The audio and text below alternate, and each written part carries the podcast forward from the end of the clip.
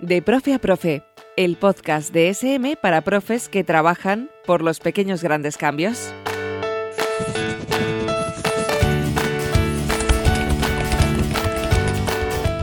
Hola, ¿qué tal? Hoy primer día de cole para este podcast de Profe a Profe que nace en este momento en el que nos enfrentamos desde el terreno educativo a grandes desafíos con el reto de abordar un nuevo currículo. Vamos a conocer las inquietudes de los profesores en torno a este nuevo currículo que ya está planteado de cara a este 2022 y también vamos a compartir herramientas, propuestas, recursos que sean la chispa que nos va a permitir meternos de lleno en esta maravillosa labor docente y que son recursos que proponemos desde el proyecto Revuela de SM. Y hoy en este primer episodio, dentro del aula, nos espera Moisés López.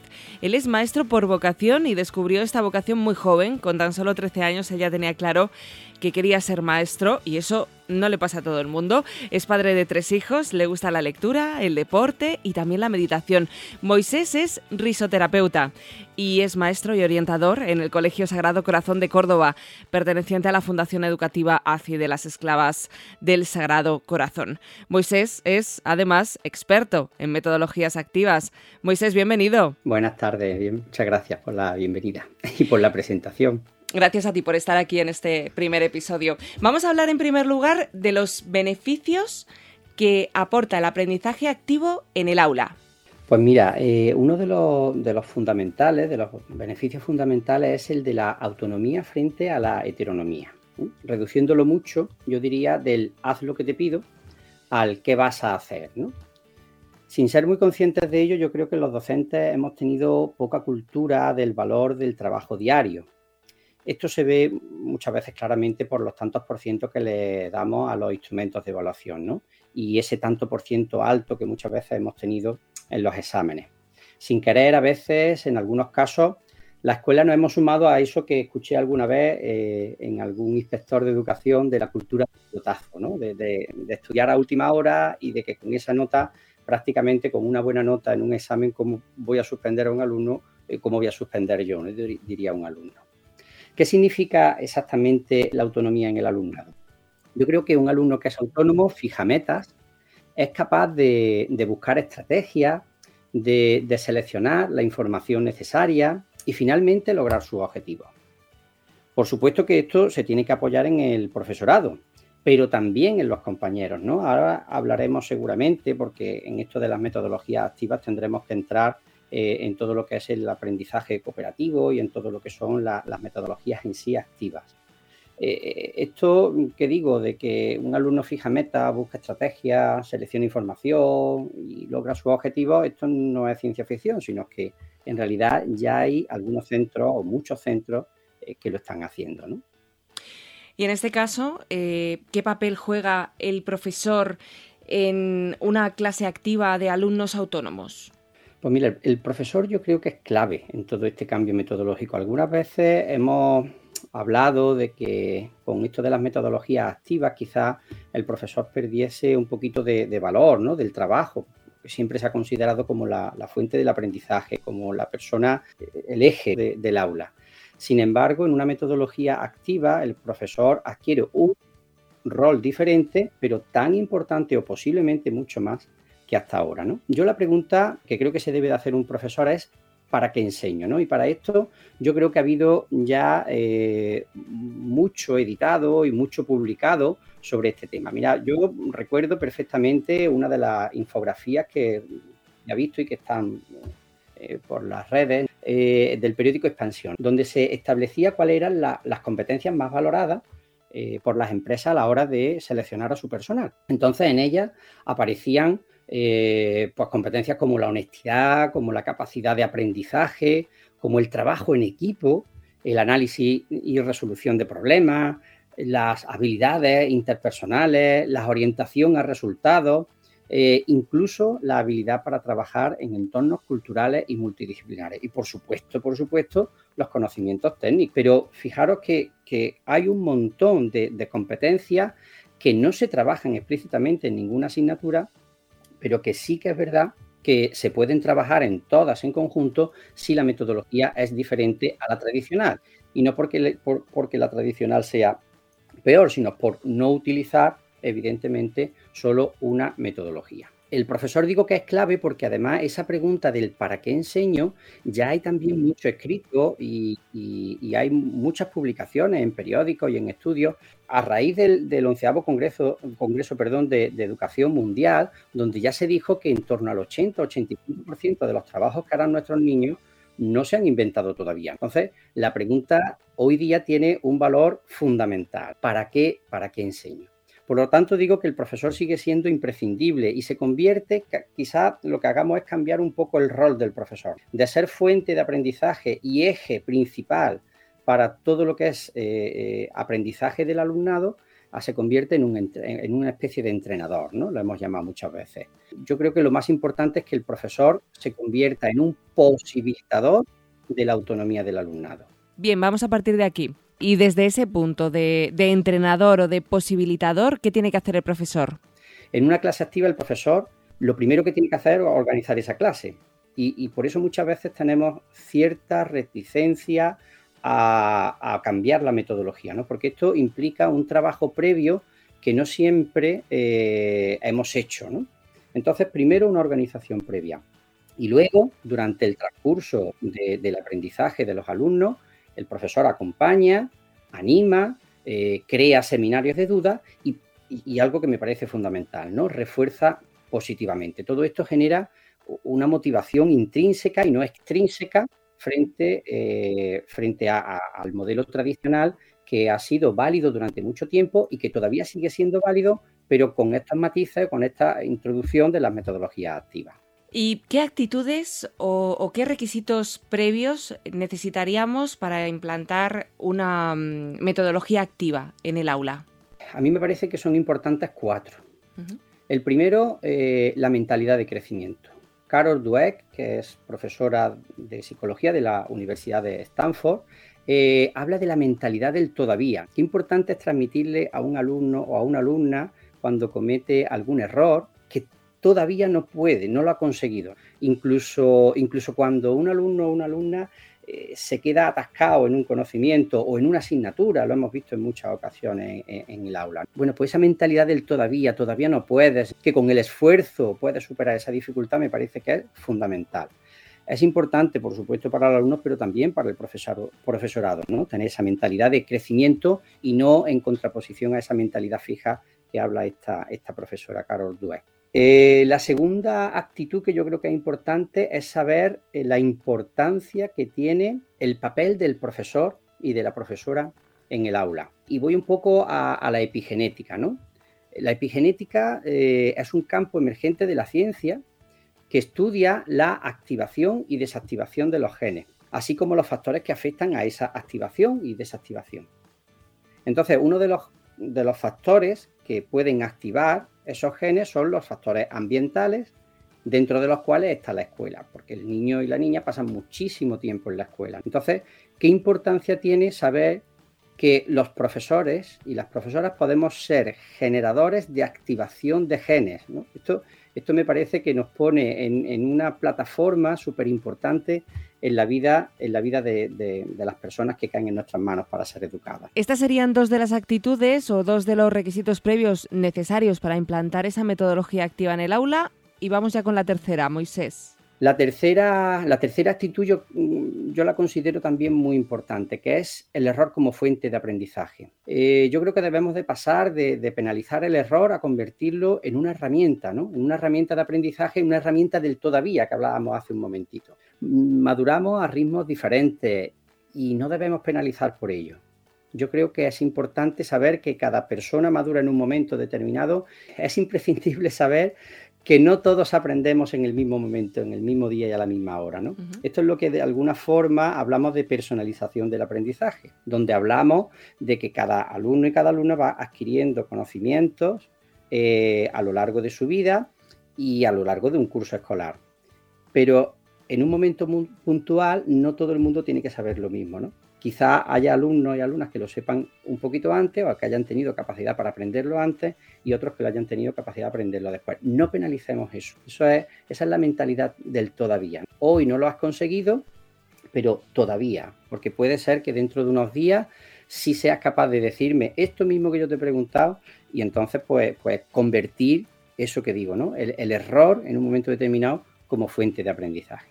Y por último, pues subrayar mucho lo que ya llevamos oyendo pues, desde décadas, ¿no? Aquello del aprendizaje significativo. Y creo que para hacer el aprendizaje significativo vida hoy, eh, podríamos comenzar eh, con actividades que aterricen en la teoría, justo al contrario de lo que siempre hemos hecho. ¿eh? Siempre hemos explicado la teoría al principio y después hemos hecho ejercicios, pues yo creo que es importante comenzar con actividades, con, con manipular, con cocinar los contenidos que tenemos que adquirir y a partir de ahí sacar la conclusión del razonamiento que lleva esos trabajos o esos ejercicios que hemos hecho. Esto convertiría desde luego en el aula en un motor activo de, aprendizaje.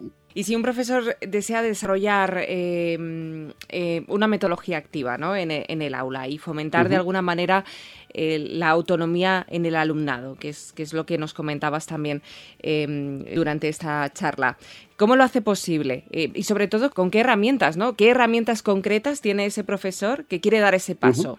Yo distinguiría dos tipos de herramientas diferentes. Uno, por un lado, los instrumentos metodológicos, ¿vale? Y por otro lado, la evaluación. Y, voy hablando de cada uno de ellos. Por un lado, los instrumentos metodológicos, como digo, y el primero y fundamental lo considero el trabajo cooperativo.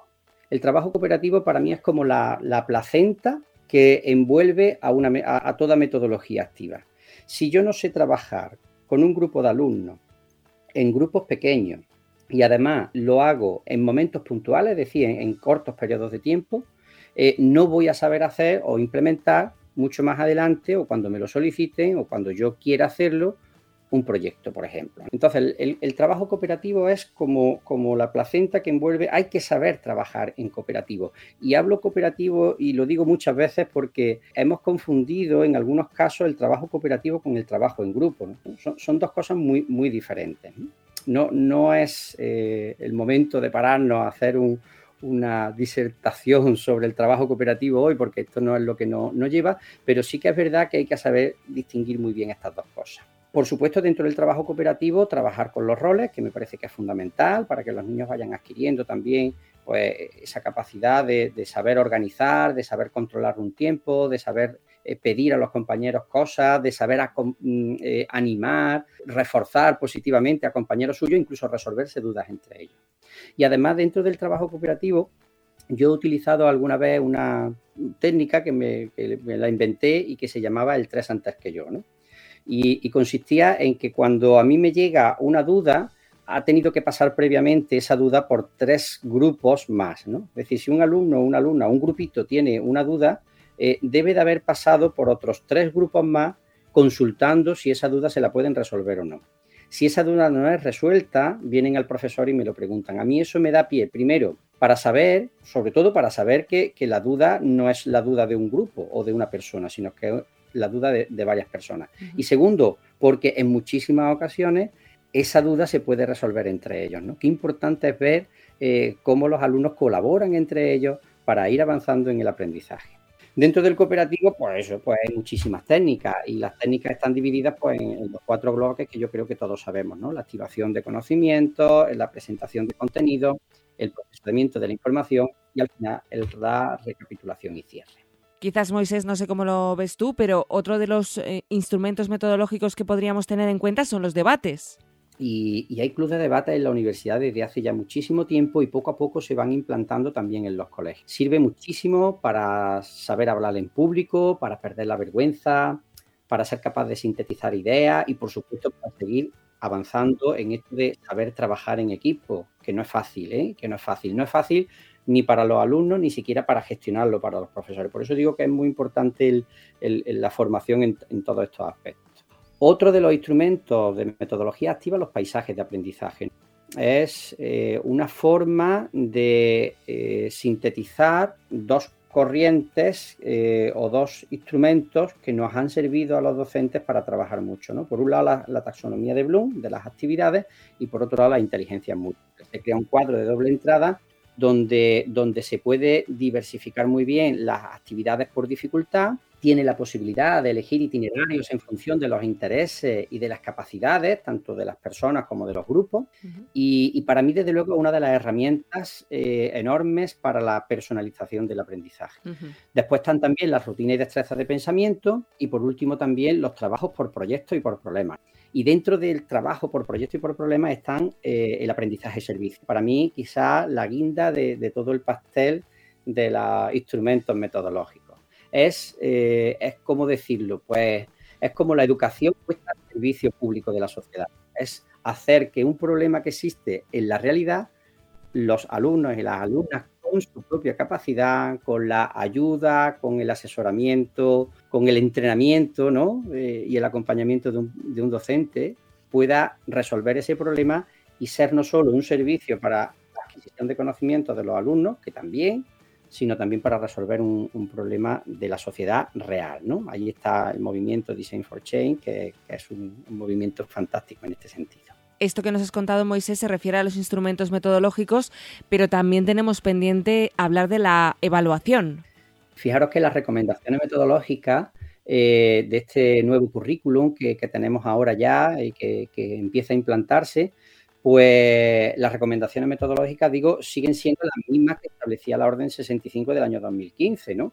Pues la adquisición de competencias clave desde un carácter siempre interdisciplinar, eh, que los instrumentos de evaluación pues sean eh, o estén al servicio de, de, la resolución de problemas, si no reales, por lo menos que simulen contextos reales, y después ahí hay un montón de instrumentos de evaluación que ayudarían también a la autonomía y a, la activación del aula. En el, digamos, en el pilar principal de la evaluación estaría la autoevaluación y la coevaluación. Para mí son la base del cambio metodológico en un centro y del desarrollo de la autonomía de los alumnos hay que pasar de, pensar eh, que pierdo tiempo en esto de la autoevaluación y la coevaluación, porque los alumnos se van a poner una nota buena, ¿no? Y, esto todos los docentes o muchos docentes podemos pensar en esto. Si le pido que se autoevalúen ellos, ellos lógicamente se van a poner buena nota o se van a evaluar bien. Lo primero que hay que saber diferenciar claramente lo que es la evaluación de lo que es la calificación, ¿no? Entonces, mm, aquí estamos hablando de autoevaluación, estamos hablando de, no solo de ponerse una nota, ¿no? Sino de saber exactamente en qué he hecho bien las cosas, en qué he podido fallar o en qué podría mejorar. A mí me parece que, esto eh, convertiría, o sea, un, perfil de alumno, ¿no? ¿O qué perfil de alumno tan diferente tendríamos si en la base de todo proceso evaluativo tuviésemos el autoanálisis y la mejora a partir de él?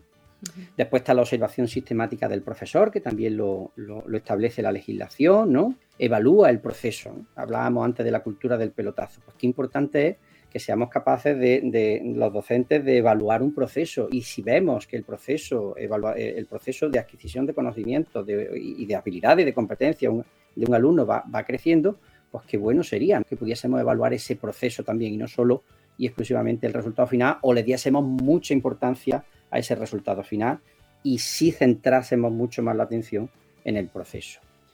Para eso también están herramientas como el portafolio, las entrevistas, las listas de cotejo, por supuesto los exámenes que deben de seguir existiendo, los diarios de aprendizaje, los productos finales, en fin. Y por último, los, procesos metacognitivos, ¿no? Al final de un proceso, el proceso de metacognición es eh, eh, el ser capaz de ser consciente de lo que hemos aprendido. El reto principal de estos procesos de metacognición eh, yo creo que sería el establecer una relación estrecha entre las actividades de aprendizaje y el desarrollo de las competencias para resolver los problemas. A ser posible en contextos reales, como decíamos antes. ¿Qué quiere decir todo esto? Pues más significatividad del aprendizaje, ¿no? Más interrelación entre las áreas, más trabajo por proyectos, más aprendizaje colaborativo. Y eso sí, sin olvidar, por supuesto, y, me he extendido quizá un poco en la respuesta, pero, pero no se me puede quedar atrás, sin olvidar, por supuestísimo, el estado emocional del alumno, ¿no? Propiciar momentos de mindfulness, de meditación, para que el alumno tenga herramientas para el autocontrol y como consecuencia del autocontrol llegar a esa autonomía. Y la importancia de que el equipo directivo todo esto que he dicho pues lo, lo facilite, ¿no? Tenga facilite todos los recursos organizativos necesarios para llevar a cabo todo esto. Y a modo de resumen, vamos a dar una imagen, Moisés, em, o, una alegoría. ¿Cómo definirías el resultado de, una clase de un profesor que, trabaja de manera activa en el aula? Pues mira, se me ocurre una que, la he utilizado en algunos, en algunos cursos ya, y es el de la boda, ¿no? Y me explico. Eh, en una boda, eh, muchas veces cuando vamos a casarnos, ¿no? Eh, si es por lo civil, eh, o, si es por lo, religioso, siempre te dice quién ha casado, ¿no? Si es por lo civil, pues qué, alcalde o qué concejal ha casado, si es, si es, eh, religioso, pues qué cura ha casado, ¿no? Y eso está, está mal dicho realmente, ¿no? Porque todos sabemos que, quienes se casan realmente son los novios y el, alcalde, el concejal o el, sacerdote es el testigo de esa boda. Pues a mí me gusta mucho esa alegoría, ¿no? Porque realmente el profesor se convierte en el testigo de esa boda que se debe de producir entre el alumno por un lado y el conocimiento por otro.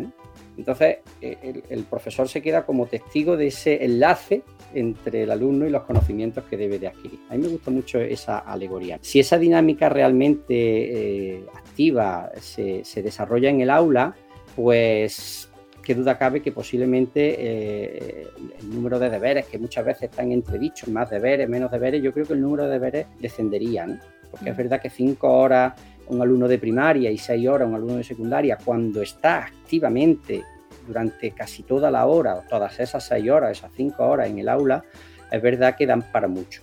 Yo me quedaría casi con una imagen final que alguna vez vi en una pintada en una pared que decía procurad que se vayan a casa con más curiosidad que a deberes. Bueno, pues me quedo con esa, con esa frase pues, pues sin duda, una bonita frase y una muy buena frase para, para apuntar. Gracias, Moisés, de verdad ha sido un placer eh, tenerte por aquí en este primer episodio, pues así con, muchos nervios y con, mucha emoción, porque decíamos ¿no? al principio que este podía ser como nuestro primer día de cole y claro, y efectivamente pues hemos estrenado este podcast de Profe a Profe contigo y ha sido de verdad un, placer poder descubrir em, más cosas de tu forma de trabajar y ver cómo, cómo haces crecer a, tus alumnos eh, como personas creativas, como personas capaces de mejorar el mundo, ¿no? Y personas responsables.